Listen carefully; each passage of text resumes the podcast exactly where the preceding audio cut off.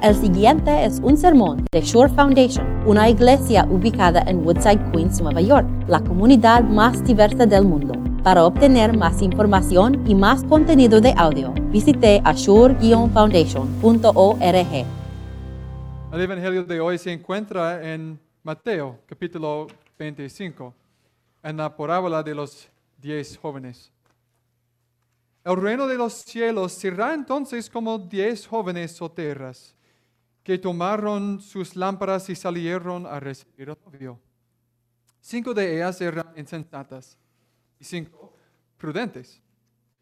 Las insensatas llevaron sus lámparas, pero no se abastecieron de aceite. En cambio, las prudentes llevaron vasijas de aceite junto con sus lámparas. Y como el novio tardaba en llegar, a todos les dio sueño y se durmieron. A medianoche se oyó un grito. Ahí, viene el, novio, salgan a recibirlo. Entonces todas las jóvenes se despertaron y se pusieron a preparar sus lámparas. Las insensatas dijeron a los prudentes, denos un poco de su aceite, porque nuestras lámparas se están apagando. No, respondieron estas, porque así no va a alcanzar ni para nosotras ni para ustedes. Es mejor que vayan a los que venden aceite y compren para ustedes mismas. Mientras iban a comprar el aceite, llegó el novio. Las jóvenes que estaban preparadas entraron con él al banquete de bodas y se cerró la puerta. Después llegaron también nosotras. Señor, Señor, decían, ábrenos. ¿Está seguro que no las conozco? respondió él. Por tanto, agregó Jesús, manténganse despiertos porque no saben ni el día ni la hora. Este es el Evangelio de Dios. Te, alabamos, Señor. Pueden sentarse.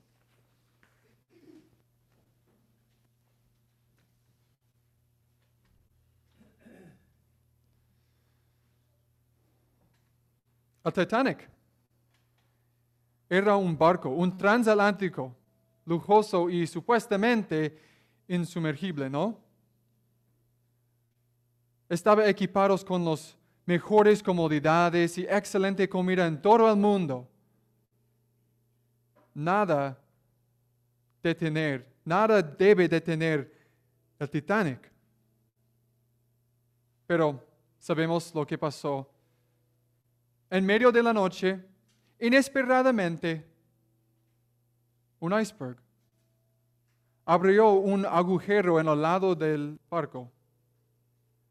Cuando era obvio que el barco estaba ah, hundiendo, hubo una lucha por los botes salvavidas y se descubrió un gran problema.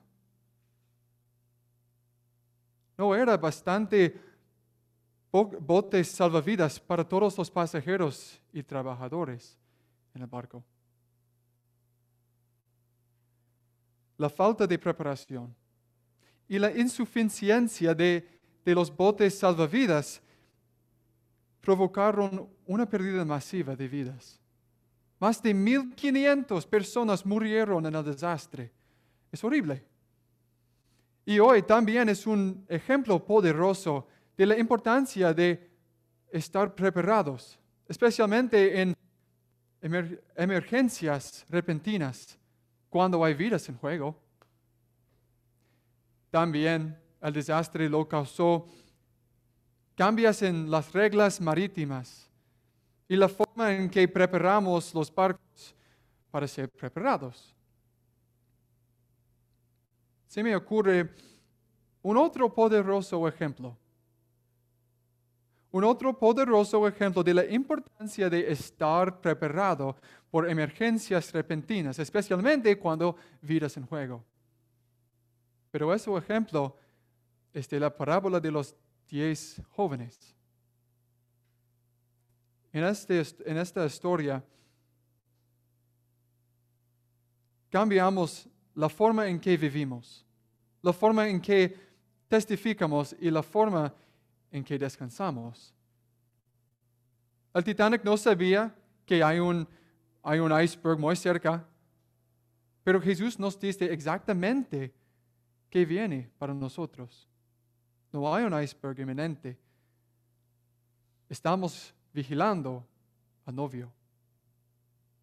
Normalmente, cuando escuchamos una parábola de Jesús, es bueno y, normal para analizar todas las partes en la cuenta.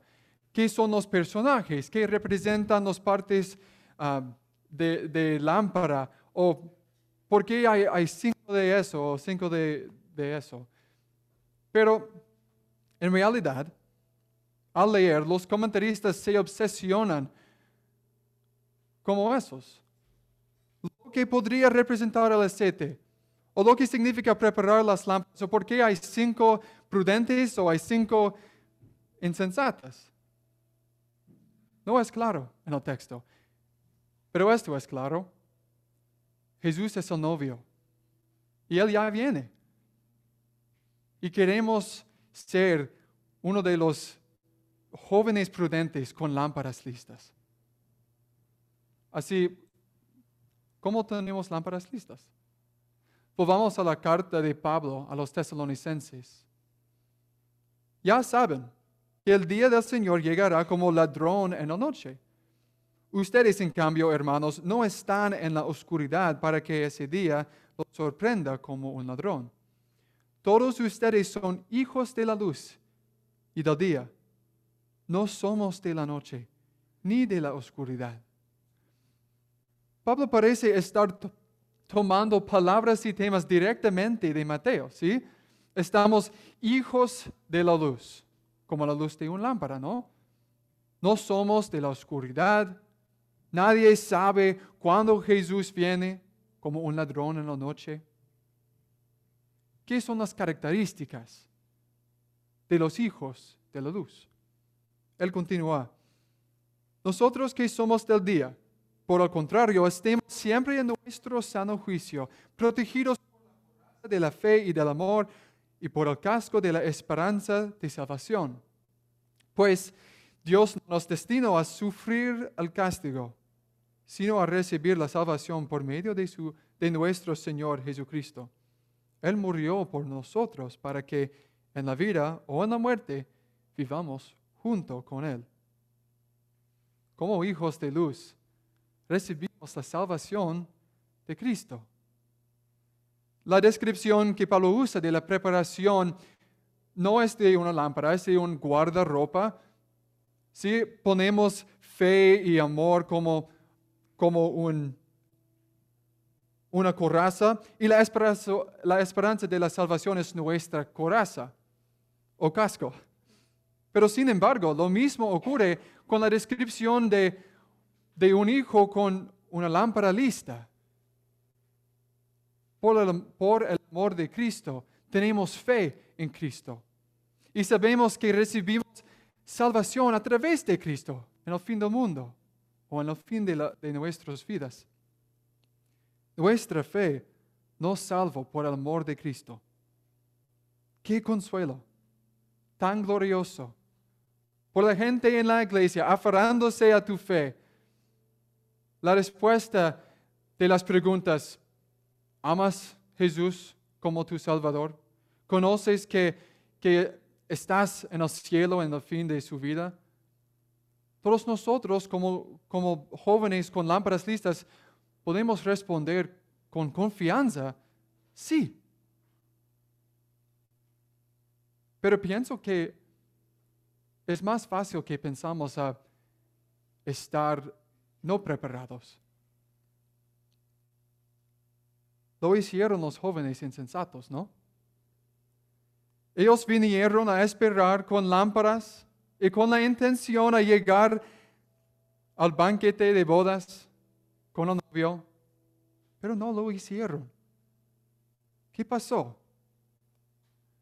Tal vez si se preocuparan profundamente o amaron al novio perfectamente, habrían tomado todas las precauciones posibles para preparar por el novio. Tal vez no escucharon su conciencia, que sabía que no tenían preparados. Tal vez pensaron que ah, tenemos más tiempo luego. No lo sabemos. Pero sabemos lo que vemos en nosotros mismos. Algunos de ustedes han seguido los movimientos de la iglesia sin escuchar o sin querer alabar a Dios. Algunos de ustedes se han negado a dejar de un lado un pecado o un rencor porque aún no ha terminado de estar enojado por ello. Algunos de ustedes se han encontrado sumergido en una racha de ausencias de la iglesia que comenzó con, que comenzó con el pensamiento, una vez no hace daño. Lo he visto en mí mismo. No es tan difícil como pensamos despertarnos sin suficiente aceite en nuestras lámparas aférte a tu fe. En este, en este tiempo de, la iglesia, hablamos del fin del mundo, los últimos días, y estamos hablando de, de los problemas en el mundo contra los cristianos. Es claro que hay bastantes maneras para dañar tu propia fe en, en el mundo. Así, por la gracia de Dios, podemos cuidar o podemos tratar a cuidar nuestra propia fe en la iglesia cada domingo. Cuando tomamos la Santa Cena, cuando oramos a Dios y recibimos el perdón, cuando estudiamos personalmente la Biblia, estamos preparando, estamos vigilando al novio con lámparas listas con corazones de fe, aferrados a Cristo, estamos vigilando al novio. Podríamos terminar ahí. Creo que está bien. Podríamos terminar ahí. Podrías, ah, podrías ir a la clase bíblica y luego regresar a casa y comer y relajarte y pasar un gran día. Pero hay algo más en el texto que me molesta. Creo que Jesús hizo esto a propósito. ¿Se recordaron los jóvenes a unos a otros, a unos a otros para traer más aceite? Parece poco amoroso para no recordar unos a otros. Así los insensatos no escucharon a los prudentes. No lo sabemos aquí. Pero nuestras lecciones y las parábolas de Mateo dicen que nadie sabe el día o tiempo de la venida de Jesús. Y también que todos nosotros deberíamos listos para Jesús. Así tenemos un mensaje urgente para todos. Les animo que vean esto como, como un privilegio. No sabemos si las jóvenes se recordaron entre sí que debían prepararse, pero podemos hacerlo. Podemos hacerlo en la iglesia cada domingo. Te lo recuerdo ahora mismo, ¿verdad?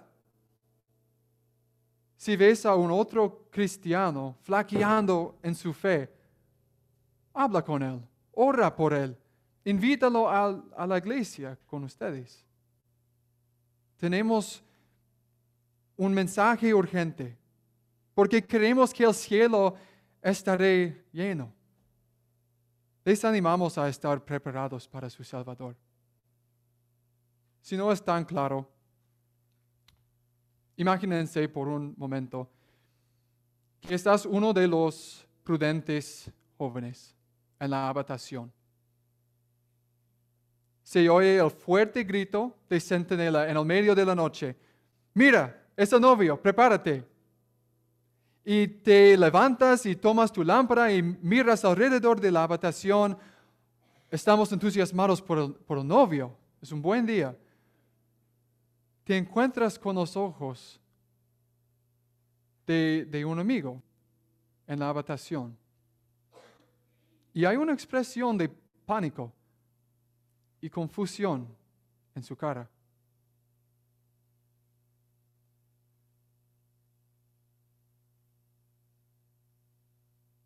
Te das cuenta que no están listos para conocer al novio. Es su amigo, es un otro joven, joven, pero él no está listo. ¿Quién es esto en tu vida? Afuera de esta parábola, ¿quién es esta persona? ¿Cuál cara estás mirando ahora? ¿Es la cara de, de su esposa o esposo? ¿Su hermano o hermana? ¿Un amigo cercano? La Biblia tampoco ofrece una salida de último segundo.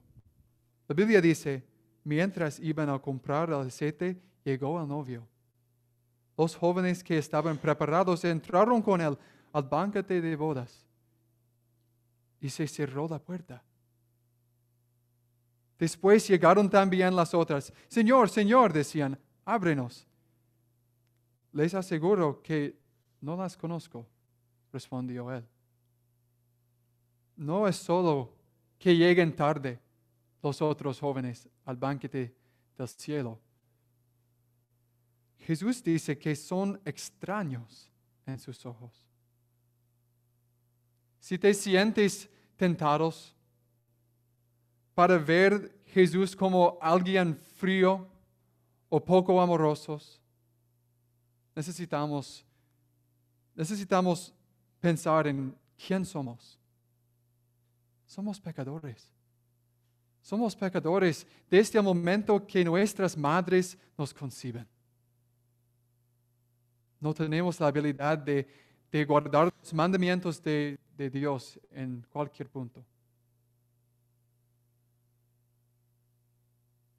Incluso las cosas buenas pueden verse corruptadas con, pecados de, de orgullo o arrogancia o la superioridad moral. Es solo la gracia y el amor asombrosos y inmerecidos de Dios que murió en la cruz que tenemos la invitación al cielo. Con nuestras acciones solamente todos estaríamos mirando a esta puerta cerrada afuera, en la oscuridad y fría, atrapados, preguntándonos qué, qué pudo haber sido. Pero Cristo, el novio perfecto, nos invitó a través de su preciosa sangre derramada por nosotros para que seamos santos ante los ojos de Dios. Estamos invitados a celebrar para siempre al cielo con Cristo. Ese es un mensaje urgente para compartir con todos. Tengo un pensamiento final por todos ustedes que están mirando y, vigilando al novio con lámparas listas. ¿Notas que todos duermen aquí en la cuenta? Todos duermen. Es interesante a mí, porque en la cultura de los judeos, las bodas son largas, por días y días y días, con bailando y comida y todo, toda tu familia. ¿Por qué todos duermen aquí? Seguramente los jóvenes insensatos definitivamente no deberían haber estado durmiendo porque no estaban listas. Pero los prudentes también no deberían haber estado observando en la cuenta. Especialmente si supieran el final de la cuenta. La puerta está cerrada. Jesús dice, no las conozco. Es una realidad horrible que, que Cristo cierra la puerta del cielo a los que estaban dormidos espiritualmente. Pero Dios no quiere que su pueblo entre en un pánico. Está, está claro en el texto. No tenemos idea de cuándo Jesús. Pero Jesús no quiere que cuestiones tu fe o tu propio perdón de pecados de Dios porque temes el último día. No, no.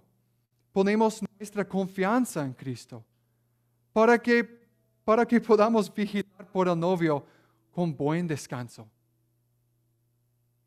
Cada noche, antes de acostarme, mi esposa y yo ah, oramos y decimos, ahora me acuesto a dormir.